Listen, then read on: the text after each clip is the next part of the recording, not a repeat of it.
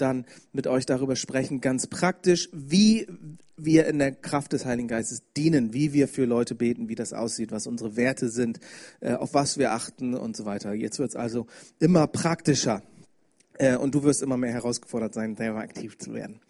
Ähm, ähm, ähm, ähm, ähm wer hat gerade Gott, Gott gemerkt? Okay, wer hat gerade Gott, Gottes Kraft auch körperlich gemerkt? Wer hat gerade äh, geweint? Ach echt, so viele. Macht, lasst mal eure Hände bitte oben und alle anderen oder auch alle, guckt mal ruhig, mal rum.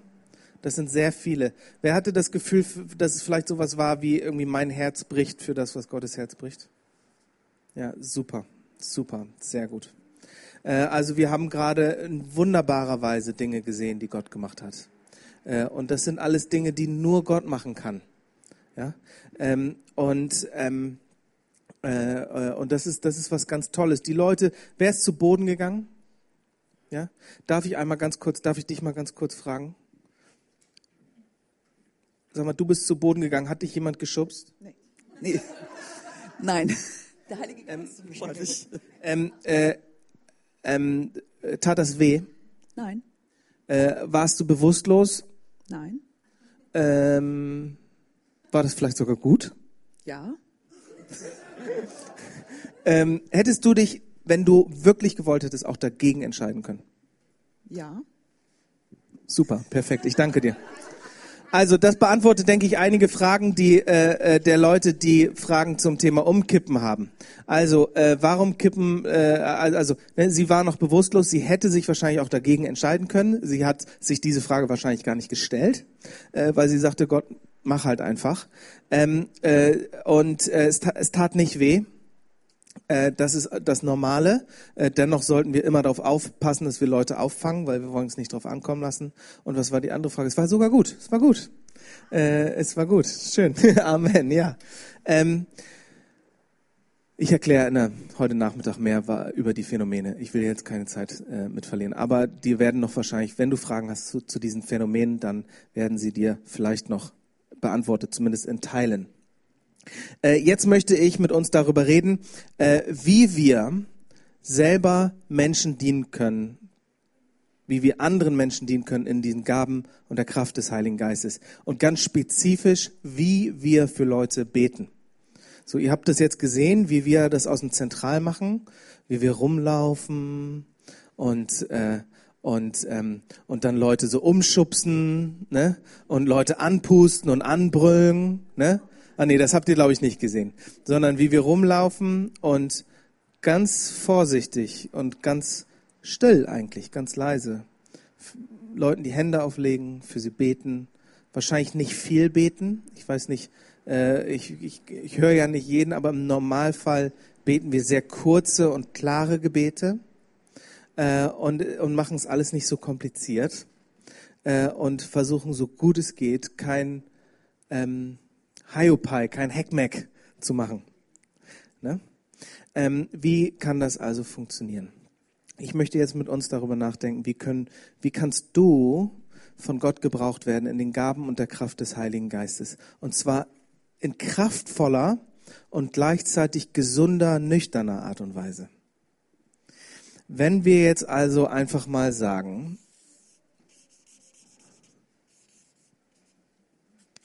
diese, dieses Licht, das, ähm, das, das, ist ein, das, das, das symbolisiert jetzt einen gesunden, kraftvollen Dienst in der Kraft des Heiligen Geistes. Ja, der strahlt aus, da haben Leute was von, der macht nichts kaputt, sondern ganz im Gegenteil, der macht Sachen heile äh, und äh, und der und der versprüht die Liebe und die Gnade Gottes. Ja, wenn das jetzt also der Dienst in der Kraft des Geistes ist, dann fließt der Strom durch fünf Werte.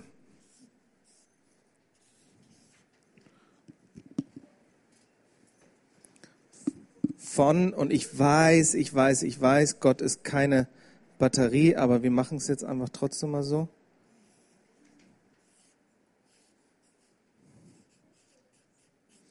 Nehmen wir an, Gott ist, äh, Gott ist die Kraftquelle davon. Dann fließt also aus dieser Kraftquelle ähm, zu diesem Dienst in der Kraft des Geistes, zu einem gesunden Dienst in der Kraft des Geistes, ähm, das durch fünf Werte, fünf Werte, die uns wichtig sind. Der erste ist Intimität.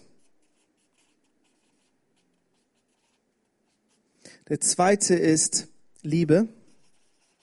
Der dritte ist Demut. Der vierte ist Glaube. Und der fünfte ist Autorität. Die biblische Grundlage für den Dienst, wie wir ihn sehen, ist Johannes 5. Ich führe uns mal ganz kurz in diese Geschichte hinein. Das ist nämlich Jesus am Teich Bethesda. Äh, am Teich Bethesda, ihr kennt das, lagen wahrscheinlich hunderte, vielleicht tausende Leute um den Teich herum und alle wollten das Gleiche. Sie wollten Heilung. Denn es kursierte die Idee, dass, äh, dass ein Engel das Wasser berührt und die erste Person, die also in das Wasser kommt, nachdem der Engel es berührt hatte, der wird geheilt. Ziemlich interessante Vorstellung, finde ich. Äh, ähm, und da lag ein Typ über 30 Jahre, gelähmt. Äh, und wir lesen davon, dass Jesus zu diesem einen hingeht. Wir lesen nur von einer Heilung in dieser Situation. Vielleicht hat Jesus mehr Leute geheilt, wäre nicht unwahrscheinlich, aber wir lesen gerade nur von einer Heilung. Und Jesus geht zu dem einen hin und sagt, was brauchst du? Und dann sagt er, mir hilft niemand, ins Wasser zu kommen. Ich bin hier schon so lange. Und dann sagt Jesus, steh auf, nimm deine Matte und geh. Der Typ steht auf, wird geheilt und nimmt seine Matte und geht. Nun, das Problem war, es war Sabbat und da trägt man nicht seine Matte. Also kommen die Schriftgelehrten zu dem nun Geheilten und sagen, äh, hallo, Sabbat, du Matte tragen, was ist los? Äh, und dann sagt er, das hat mir der befohlen, der mich geheilt hat. Und dann sagten sie, was? Heilung am Sabbat? Das ist ja noch schlimmer. Wer hat dich geheilt? Äh, und dann sagte er, ich, ich weiß es nicht. Hab's vergessen. Wer war der Typ? Später treffen sich Jesus und der nun Geheilte im Tempel und Jesus sagt was Interessantes. Sagt, siehe, es ist besser mit dir geworden. Sündige nicht mehr, denn sonst wird es wieder schlechter mit dir. Dann checkt der Typ, ah, es war Jesus, der mich geheilt hat. Also geht er zu den Schriftgelehrten und verpetzt Jesus. Und die Schriftgelehrten kommen zu Jesus und sagen, hallo, am Sabbat heilen, bitte erkläre. Und Jesus macht jetzt etwas Wunderbares. Er, was er nämlich tut, ist, er wäscht seine eigenen Hände in Unschuld und sagt, wisst ihr was, ich habe den Sabbat gar nicht gebrochen, sondern Gott hat den Sabbat gebrochen. Was er nämlich sagt ist, ich versichere euch feierlich, der Sohn kann nichts aus sich selbst heraus tun. Er tut aber das, was er den Vater tun sieht. Hier erklärt uns Jesus sein Dienstgeheimnis. Hier erklärt uns Jesus, was er getan hat am Teich Bethesda. Er sah die ganzen Kranken. Das war nicht schwer zu erkennen. Aber er hat den einen gesehen, an dem der Vater gewirkt hat und hat sich eingeklinkt in das, was der Vater getan hat.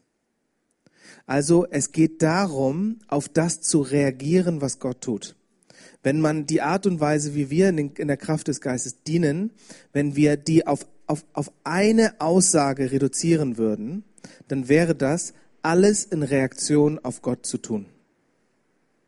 Oder auf Gott zu reagieren. Im Zentral sagen wir häufig, wir wollen immer einen Schritt hinter dem Heiligen Geist sein. Jetzt gehen wir mal weiter auf diese Werte. Intimität. Wenn wir in den Gaben und der Kraft des Geistes dienen wollen, dann brauchen wir eine intime Liebesbeziehung zu Gott. Das ist total interessant, äh, dass, wie es im Reich Gottes funktioniert. In der Welt, das ist das Normale, ja, äh, sagen wir, ich möchte etwas öffentlich gebrauchen, ich möchte etwas veröffentlichen, ja, ich möchte etwas rausbringen, also gehe ich einen Schritt raus. Ist doch klar. Ne? Also ich habe ein, vielleicht ein Produkt oder ich habe ich hab etwas zu geben, ich habe etwas zu sagen und so weiter. Im Reich Gottes funktioniert es erst andersrum. Nämlich, es geht einen Schritt zurück. Und Jesus sagt über Gebet und Fasten und Spenden, äh, sagt er, und der Vater, der in das Verborgene sieht, es geht zurück in das Verborgene, der wird es öffentlich vergelten. Was Jesus hier also sagt, ist, wenn wir in, in, in der im Verborgenen Intimität mit dem Vater kultivieren in unserem Leben, dann wird sich das letztlich im Öffentlichen zeigen. Heidi Baker, die von Gott mächtig gebraucht wird in Mosambik, die sagt, My secret is my secret place. Mein Geheimnis ist der geheime Ort zwischen mir und dem Vater. Es ist interessant, dass Jesus über das Beten lehrt. Und er sagt, wenn ihr betet, dann geht in euer Kämmerlein und dann sagt er, schließt eure Tür hinter euch zu. Was er sagt ist hier, seid alleine mit Gott, seid einsam mit Gott. Genau das hat Jesus immer wieder gemacht. Er, ist, er hat sich von der Gruppe abgetrennt und ist in die Einsamkeit hineingegangen oder hat gebetet, wenn alle anderen geschlafen haben. Er hat die Einsamkeit mit Gott gesucht. Er hat das nämlich kultiviert, die intime Liebesbeziehung mit ihm. Denn in dieser Zeit passieren zwei Dinge. Das eine ist, wir erkennen die Liebe Gottes zu uns. Wir erkennen die Liebe Gottes in einer tiefen Weise zu uns. Ich weiß nicht, wie das bei dir aussieht, aber bei mir ist es so. Und es liegt vielleicht an meine persönliche Zerbrochenheit. Aber ich brauche das jeden Tag. Brauche ich dieses Lächeln und diese Bestätigung vom Vater. Du, ich hab dich lieb. Ich liebe dich. Du bist mein geliebter Sohn. Du gefällst mir gut. So. Und das liegt vielleicht an meiner Zerbrochenheit, dass ich das so oft brauche. Ja, aber das bildet eine wichtige Grundlage, dass wir erkennen, dass wir von Gott geliebt sind. Denn wenn wir in den Gaben und der Kraft des Geistes dienen wollen, dann werden wir zwangsläufig, wenn wir dem Heiligen Geist folgen, werden wir uns bei Menschen unbeliebt machen. Und wenn wir dann nicht wissen, woher wir kommen, dann wird es schwierig. Der Dienst von Jesus hat so begonnen. Du bist mein geliebter Sohn und du gefällst mir gut. Das war die Grundlage seines Dienstes, die Erkenntnis der Liebe Gottes für sich. Und es passiert etwas Zweites äh, wie bei Hunden und Hundebesitzern, die sich irgendwann anfangen, ähnlich auszusehen. Äh, passiert ist, nämlich, dass wenn wir in der Nähe Gottes leben und wenn wir Nähe und Intimität mit ihm kultivieren, dass wir ihm immer ähnlicher werden und unser Herz mit seinem synchronisiert wird. Wir fangen an zu sehen, was er sieht. Wir fangen zu, an zu hören, was er spricht. Wir fangen an zu fühlen, was er fühlt.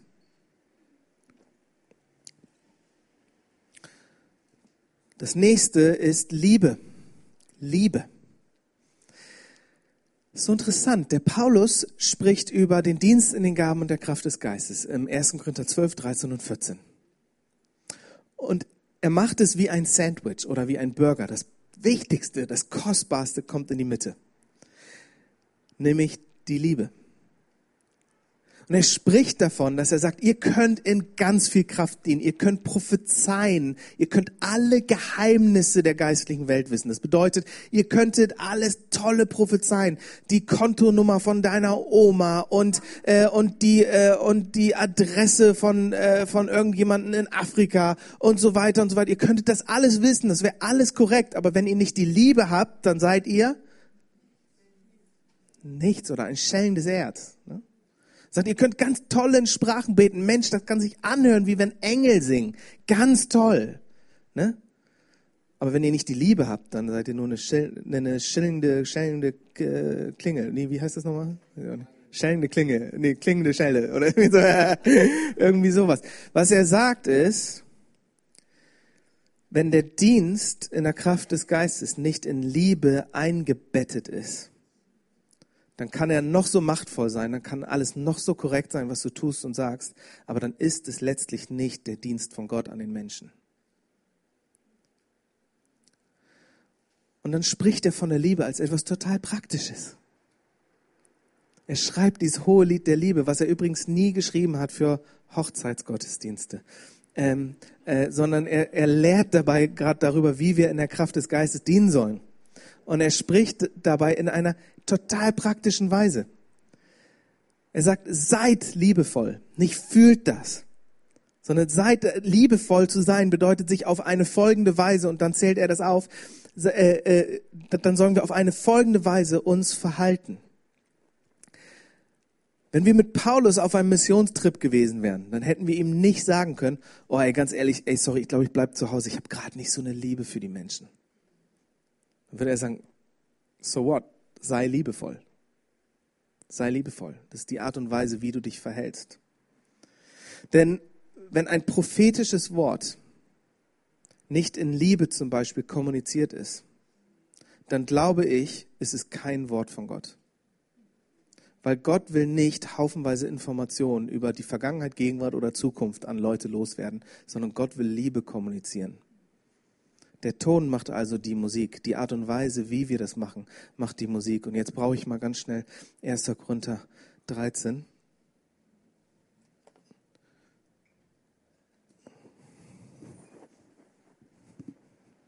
Wenn es jemand gerade schneller zur Hand hält als ich, dann gerne her damit. Ah, ich glaube, ich habe es gleich. Warte mal. Irgendwo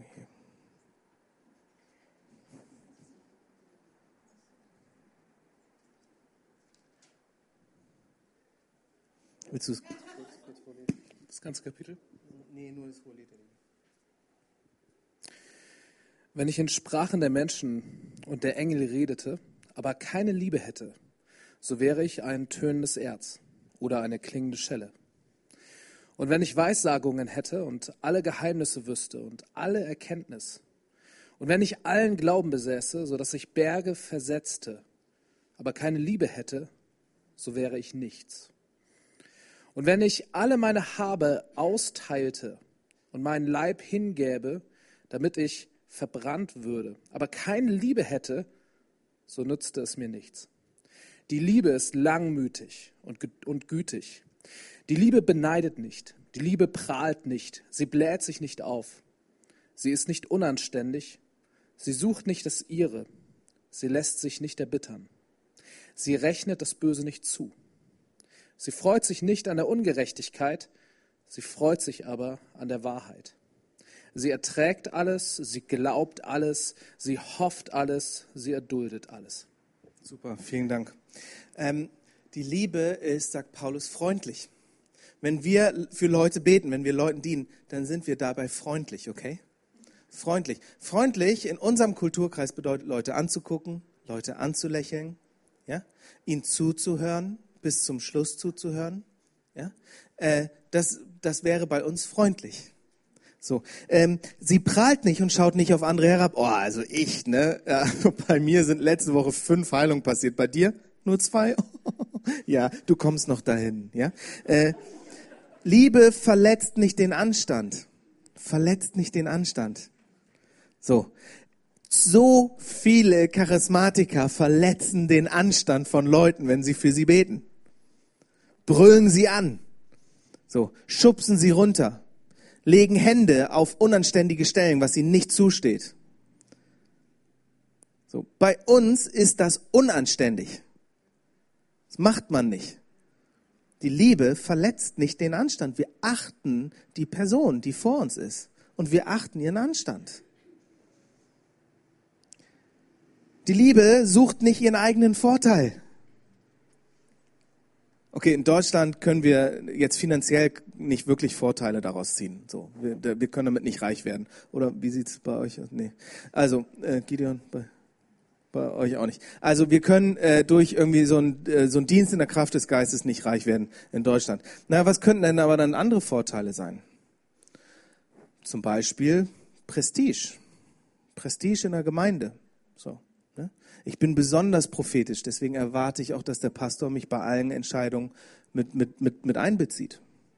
Oder ich bin besonders prophetisch, deswegen darf ich im Gottesdienst auch immer besonders lange prophezeien. Und wenn der, und wenn der Pastor sagt, jetzt hör mal bitte auf, wir wollen jetzt weitermachen, dann höre ich nicht darauf, weil ich bin besonders prophetisch. So. Kennen wir alles. Sie freut sich nicht am Unrecht, sie freut sich, wenn die Wahrheit siegt. Und jetzt wird spannend. So, die Liebe ist immer bereit zu verzeihen, stets vertraut, sie verliert nie die Hoffnung und hält durch bis zum Ende. Die Liebe ist die, ist, die Liebe, von der Paulus spricht, ist die, die weiterbetet, auch wenn Sachen nicht passieren. Sie verliert nicht die Hoffnung. So, und wenn wir jeden Sonntag für die gleiche Person immer und immer und immer wieder beten, dann bedeutet Liebe, nochmal zu beten. Und wenn jemand nicht geheilt ist, zu sagen, ich bete nochmal für dich. Ich kämpfe weiter für dich. Ich, ich entscheide mich, weil ich dich liebe, die Hoffnung nicht zu verlieren an dir. Und ganz ehrlich, besonders wenn ihr in Heilung dient, dann ist dieser Dienst maximal frustrierend. Ich habe es gestern schon, schon, schon gesagt, ich hätte schon hundertmal aufgehört. Manchmal will ich am liebsten aufhören. Und zwar, und zwar äh, ist, ist an Heilung zu glauben und, und, und, und für Heilung zu beten und so weiter ist nicht der bequemere Weg. Es wäre für mich ein viel bequemerer Weg, zu sagen, zum Beispiel, alles auf die Souveränität Gottes nicht zu schieben, zu sagen, wenn er etwas tun will, dann wird er es eh machen. Liegt ja nicht an mir. Und dann kann ich mich schön zurückflezen und dabei zuschauen, wie nichts passiert. So. Äh, oder es wäre auch viel bequemer zu sagen, Gott macht es nicht mehr. Dann wäre ich ja nie herausgefordert. So, an Heilung zu glauben, für Heilung zu beten, zum Beispiel Heilung, ist viel unbequemer. Und ganz ehrlich, ich sehe viel öfter, dass ich für Leute bete und sie werden nicht geheilt, wie es meiner Theologie entspräche, als dass ich sehe, dass Leute geheilt werden. Die Liebe sagt, ich bete trotzdem. Aus Liebe zu Gott bin ich ihm gehorsam und aus Liebe zu den Menschen diene ich ihnen.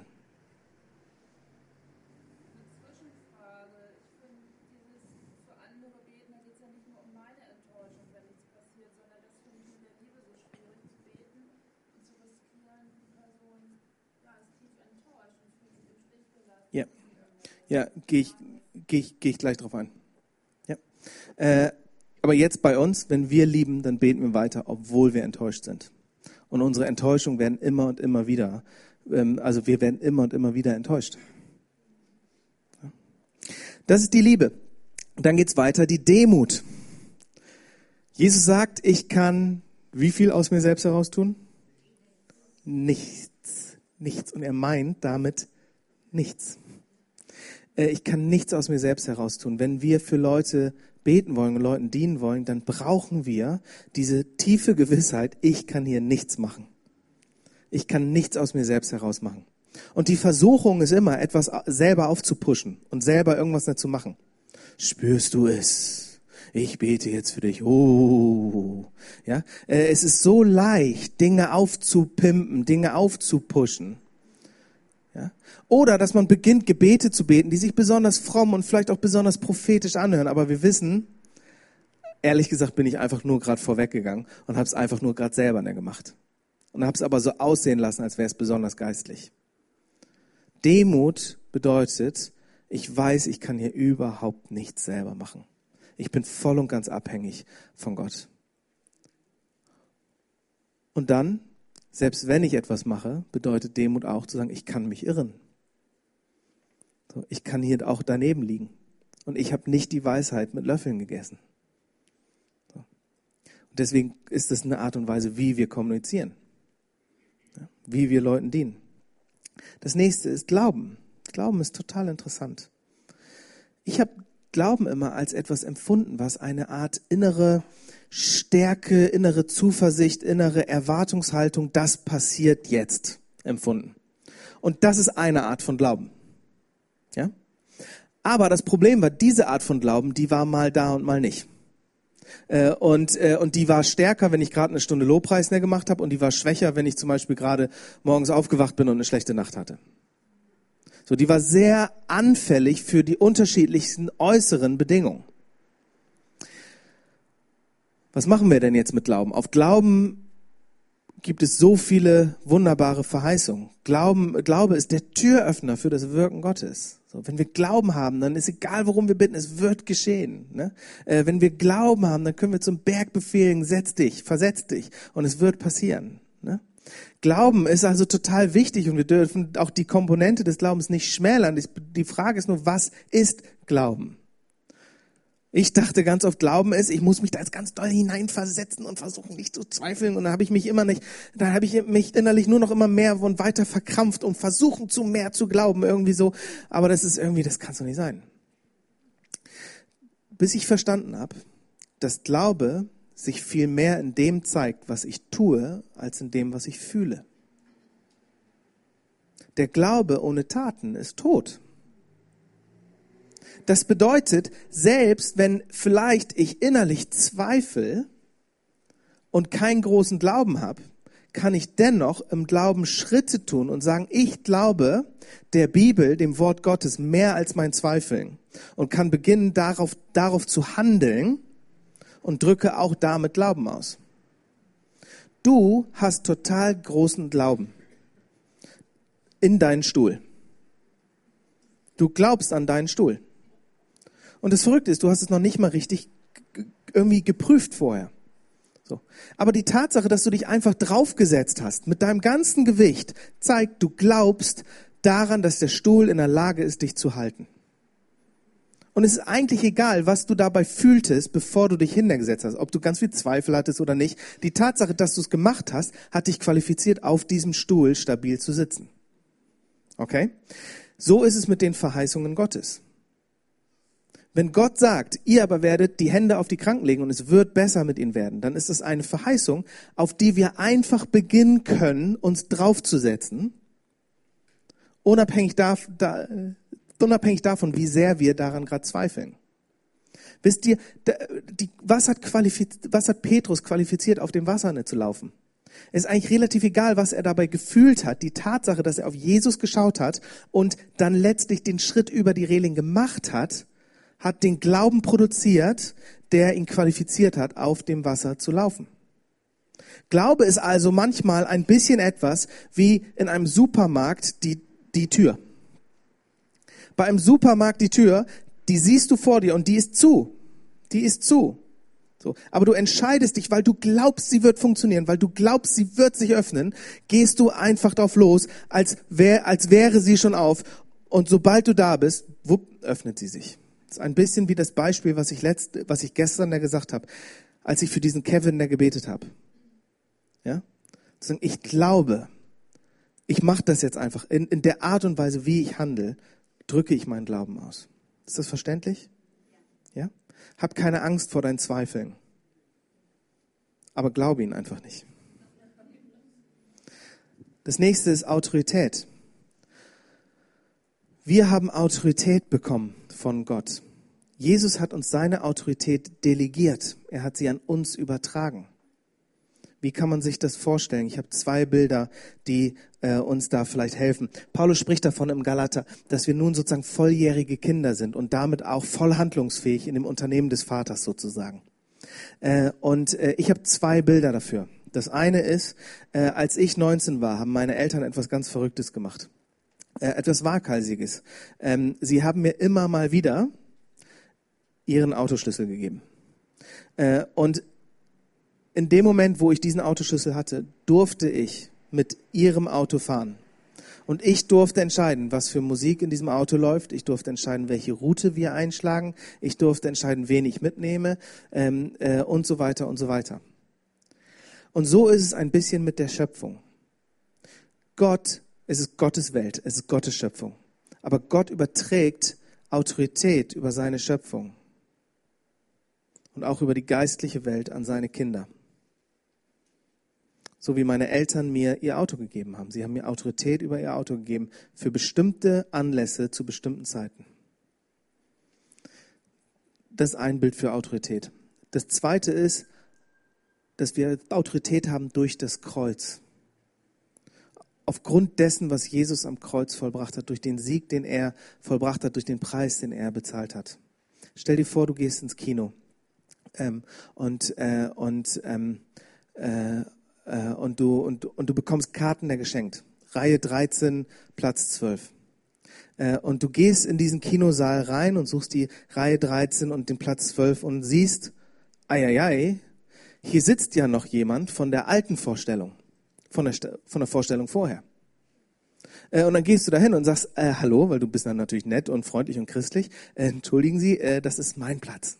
Und dann sagt die Person, die da sitzt, nö, das ist mein Platz. So, ich sitze hier noch äh, ich habe hier ein Recht äh, zu sitzen, ich sitze hier noch. Und sagst du, nein, nein, nein, es ist mein Platz. Ne? Und dann sagt die Person, nee, das ist mein Platz. In dem Moment, wo du dein Ticket zeigst, und der äh, ist, der ist das Ticket der Beweis dafür, jetzt hat eine neue Vorstellung begonnen und dieser Platz ist bezahlt für dich. Muss die Person gehen. Muss die Person gehen. Sie hat kein Anrecht mehr, auf diesem Platz zu sitzen. So ist es mit dem Teufel.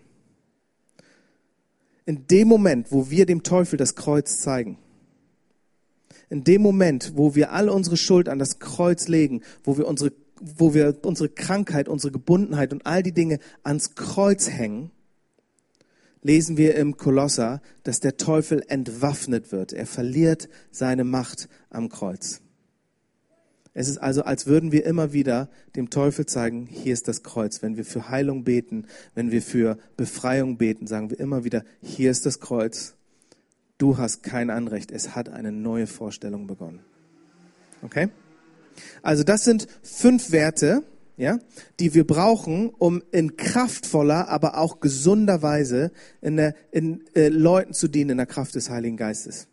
Jetzt gehe ich einmal ganz kurz mit uns dadurch, wie das dann praktisch aussieht. Wir haben, wenn wir für Leute beten, wenn ihr diese Werte habt, wenn das für euch klar ist, dann werdet ihr nicht, dann werdet ihr in Kraft dienen können und ihr werdet nicht viel kaputt machen und keinen charismatischen Unsinn machen. Ähm, und dann geht es aber praktisch weiter. Na, wie machen wir das denn jetzt eigentlich? Was geht in unserem Kopf vor? Was für eine Liste oder was für ein Modell verfolgen wir, wenn wir für Leute beten? Und das ist jetzt total simpel und das ergibt sich aus alledem. Das erste ist, ich mach's mal hier.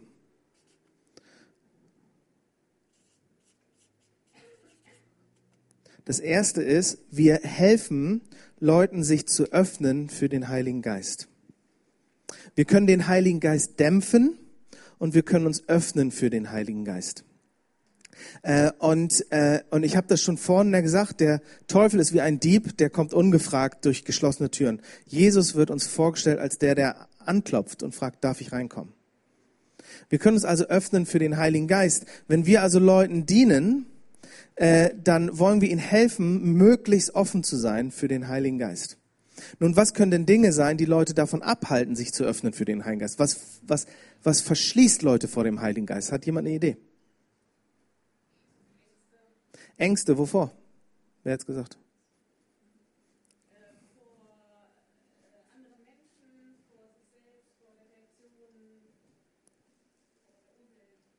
Ja, also zum Beispiel Ängste vor anderen Menschen. Da hat die Person vielleicht Angst davor, oh, wie sieht das aus und was denken andere Leute jetzt, ja, äh, wenn ich mich jetzt öffne für den Heiligen Geist? Was könnte der Person helfen, sich für den Heiligen Geist dann zu öffnen, wenn sie diese Angst hat? Hm? Liebe auf jeden Fall, aber wie drückt sich dann, was, was wäre ein besonders liebevolles Verhalten, was die Person hilft? Ich mache einen Vorschlag. Zum Beispiel, wenn du das merkst, meine Empfehlung ist, dass man nicht mit der Person alleine in einen anderen Raum geht. Ja? Äh, das wäre auch nicht ganz mehr gesund. Aber, dass man zum Beispiel sich zwischen die Person und, und den anderen Leuten dazwischen stellt und eine Art Sichtschutz baut. Und die Person vielleicht nochmal ermutigt und sagt, pass mal auf, ähm, äh, Gott weiß, was er tut und du brauchst jetzt nicht auf die anderen nicht zu achten. Ja? Ähm, äh, also zum Beispiel so zu ermutigen. Ne, auf diese Weise. Oder man geht mit der Person in eine Ecke, wo nicht jeder hingucken kann. Was verschließt Leute noch? Unglaube. So, dann könnte man sagen, hey, Gott will dir dienen, Gott will ähm, dich segnen, Gott, Gott, Gott liebt es, dir nahe zu kommen. Ne? Nochmal zu erinnern daran. Ne? Manchmal tut es gut. Was gibt's noch? falsches Bild von Gott. Oh, wenn ich mich öffne, wer kommt mir da entgegen? Na, wer kommt dir da entgegen? Das ist der Vater, der dich schon von Weitem sieht und der losrennt mit offenen Armen und der dich in den Arm nimmt und dich küsst und dir den Ring an den Finger macht und der das Maskalb schlachtet. Ne? Aber wir denken so oft, wenn ich mich öffne für ihn, oh, dann kriege ich erstmal eine Liste von allem, was ich vergessen habe. Oh, ach, da bist du endlich mal wieder. Lange nicht gesehen. Ne? Übrigens, das und das habe ich nicht vergessen. Hast du es vergessen? Ja? Nochmal zu sagen, ey, wenn du dich öffnest für Gott, er liebt dich. Er ist der gute Hirte. Manchmal ist es sinnvoll, nicht von dem Vater zu reden. Wenn Leute tiefe Vater, Vaterwunden haben, dann spreche ich meistens von dem Hirten. Zu sagen, ey, er ist der gute Hirte und er möchte dich weiden. Er möchte, er, er sorgt für dich. Ja, er ist da für dich. Er kommt dir entgegen. Er liebt dich. Er ist nicht sauer auf dich. Er ist auch nicht enttäuscht von dir in dem Sinne, dass er sich in dir getäuscht hätte. Denn er hat dich geliebt, als du noch Sünder warst. Was noch? Kontrollverlust. Klassiker. Ne? Ich will meine Kontrolle nicht verlieren. Unser Fleisch will die Kontrolle behalten. Ne? Nochmal zu sagen, Gott ist souverän. Er weiß, was er tut. Ja, vertrau ihm. Hab den Mut jetzt mal, dich so weit zu, so, so, dich so weit zu öffnen, wie du dich traust. Ja? Also wir helfen den Leuten, sich zu öffnen. Aus meiner Erfahrung, und das ist jetzt nicht irgendwo spezifisch in der Bibel, aber aus meiner Erfahrung ist es hilfreich, wenn Leute stehen, ihre Augen schließen und ihre Hände öffnen. Äh, weil Körperhaltung vielleicht doch wichtiger ist, als, ähm, als wir das vielleicht so sehen. So. Äh, Körperhaltung symbolisiert ganz viel von unserer inneren Haltung. Äh, und interessanterweise, ich meine nur by the way, so zu beten ist nicht falsch, aber der Ursprung ist ein Heidenschaft. Also ich will dir jetzt keine Angst machen, aber das haben die Germanen so gemacht. So haben die Verträge abgeschlossen. Ne? Äh, die, die biblische Gebetshaltung, wenn es das gäbe, wäre eher die. Ja? Ähm, äh, und vielleicht, ohne das jetzt überstrapazieren strapazieren zu wollen, vielleicht ist das auch ganz sinnvoll, weil es symbolisiert, ich bin offen und ich habe nichts mehr, womit ich mich schützen kann vor dir. Ich bin offen für dich. So wie wenn du auch jemanden umarmst. Leute um, umarmen sich ja nicht so und gehen aneinander, sondern sie öffnen sich ne, und drücken ihre Herzen aneinander. Ja? Also das ist eine Hilfe. Wenn ich also für Leute bete, sage ich im Normalfall, steh doch mal bitte auf, mach mal deine Hände auf. Das nächste ist, wir laden den Heiligen Geist ein. Wir bitten den Heiligen Geist zu kommen. Wir sagen, komm, Heiliger Geist. Damit machen, machen wir verschiedene Dinge. Zum einen ehren wir den Heiligen Geist damit. Wir ehren ihn als Person und wir ehren ihn damit, dass wir sagen, ey, wir brauchen dich hier. Wir brauchen dich in dieser Situation. Ja? Äh, und wir sollen um den Heiligen Geist bitten. Jesus sagt, bittet, so, so wird euch gegeben. Ja? Wie viel mehr wird der Vater denen sein Geist geben, die ihn darum bitten? Wir sollen darum bitten. Das Zweite, was wir damit aber auch sagen, ist, wir sagen der Person und allen umliegen, umstehenden Leuten, die dabei sind, ziemlich deutlich, ich kann hier jetzt nichts machen. Es geht jetzt nicht um mich sondern Heiliger Geist, du musst jetzt kommen, weil wir, wir, wir, wir sind demütig, wir wissen, wir können das nicht selber machen, wir können die Person nicht heilen, wir können der Person nicht den göttlichen Trost geben, die sie braucht, wir können der Person nicht die Ermutigung geben, die sie wirklich braucht. Ja, wir können, äh, wir, wir, wir können nicht Befreiung bringen, die die Person wirklich braucht, sondern wir beten, komm, Heiliger Geist, tu du das, was eben nur du tun kannst. Ja, wir sagen damit, es ist jetzt dein Teil. Wir nehmen uns innerlich zurück. Und dann ist das Wichtige, und dann kommt das Dritte. Und wenn ihr alles vergesst, dann bitte denkt daran. Dann warten wir. Wir bleiben vielleicht körperlich da, aber innerlich treten wir einen Schritt zurück und sagen, okay, Bahn frei für dich, Herr. Jetzt bist du dran. Komm in deiner Kraft. Und dann warten wir. So, wir leben in so einer Instant-Gesellschaft, wo wir dann, wo wir äh, immer denken, jetzt muss irgendwas passieren und wir halten Stille nicht mehr aus. Ne? Wir halten das, nicht aus und deswegen warne ich Leute oft vor. Ich sage, du übrigens, wir werden gleich Gott bitten zu wirken und dann werden wir warten, nur dass du schon mal weißt. Ja? Warten, warten, warten, warten, warten, warten. Ne? Bleibt hier und wartet bis ihr angetan werdet mit der Kraft aus der Höhe, sagt Jesus zu seinen Jüngern.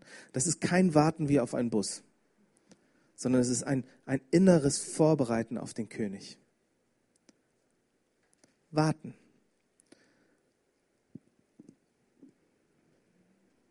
Ich habe schon, ich habe irgendwann in England gesprochen auf einer Konferenz, da waren zweieinhalbtausend Leute oder so. Und ich habe gesprochen und ich habe gebetet, komm, Heiliger Geist. Und dann habe ich gewartet. Und ich habe es selber nicht gemerkt, aber mir, mir wurde es danach gesagt, ich habe 20 Minuten gewartet. Aber das Ding ist, ganz ehrlich, was soll ich denn machen? Also was soll ich denn machen? Wenn ich nicht sehe, dass der Heilige Geist vor mir hergeht, soll ich jetzt anfangen, Spuren im Sand vorzubeten? So, soll ich jetzt anfangen, irgendwie Keyboard-Spieler äh, rauszurufen? Kannst du mal bitte Synthi-Sounds irgendwie spielen, dass es emotionaler wird? Ich könnte natürlich ganz viel machen, um irgendwas zu produzieren. Aber das wäre, das würde alles nicht die Früchte tragen, die wir, die wir wollen. Und ganz ehrlich, danach werden wir nur erschöpft und gelangweilt. Warten. Warten. Ich, ich weiß, Wimber hat manchmal auch Ewigkeiten gewartet. John Wimber. Ja? Und es gibt die Situation, von der ich mal gehört habe, da war er da war er in der Schweiz, glaube ich, und da waren tausende Leute auf der Konferenz. Und es war die erste Session und er betet, komm, Heiliger Geist. Und irgendwann dreht er sich nicht zu seinem Übersetzer und sagt, komm, wir gehen. Und dann sagt er so, hä, wie, wie gehen jetzt? Und dann sagt er, ja, er macht's heute nicht. Und dann sagt er, aber wir müssen doch jetzt irgendwas machen. Die Leute haben doch Erwartungen. Sagt, was sollen wir denn machen? Was können wir denn machen? Und ich, ich würde Wimber, ich würde Wimber widersprechen an dem Punkt, dass er, dass der Heilige Geist nichts macht an dem Abend, weil ich weiß, dass er immer etwas tut nach, nach, ähm, nach, nach dem Worten von Jesus, wie viel mehr wird der Vater denen seinen Geist geben, die ihn darum bitten. Aber es, es, es macht einen Punkt ganz deutlich. Wir können nichts tun. Wir warten. Innerlich kannst du, wenn du für jemanden betest, beten, komm, Heiliger Geist, und dann wartest du. Innerlich gehst du in die Küche, setzt dir einen Kaffee auf, wartest mal eine Weile. Und dann, erst dann fangen wir an zu reagieren auf den Heiligen Geist. Wir klinken uns in das ein, was wir den Heiligen Geist tun sehen. Wir reagieren auf das, was er tut.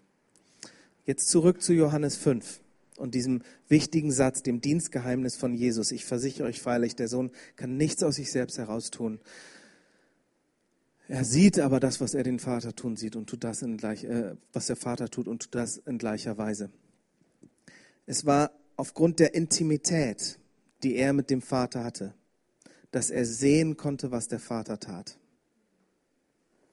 Es war aufgrund der Liebe, dass Jesus bereit war, am Sabbat zu heilen und all die Kritik und all die Probleme, die daraus folgten, auf sich zu nehmen. Es war aufgrund der Demut, dass Jesus am Teich Bethesda stand, wartend, sagend, ich kann nichts aus mir selbst heraus tun.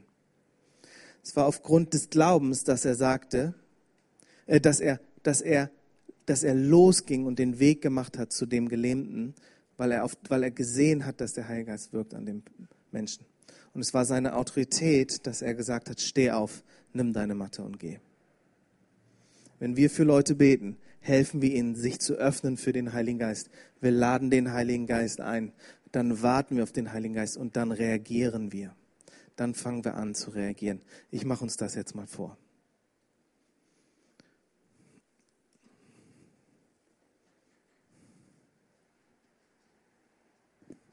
Ich glaube, es ist eine Person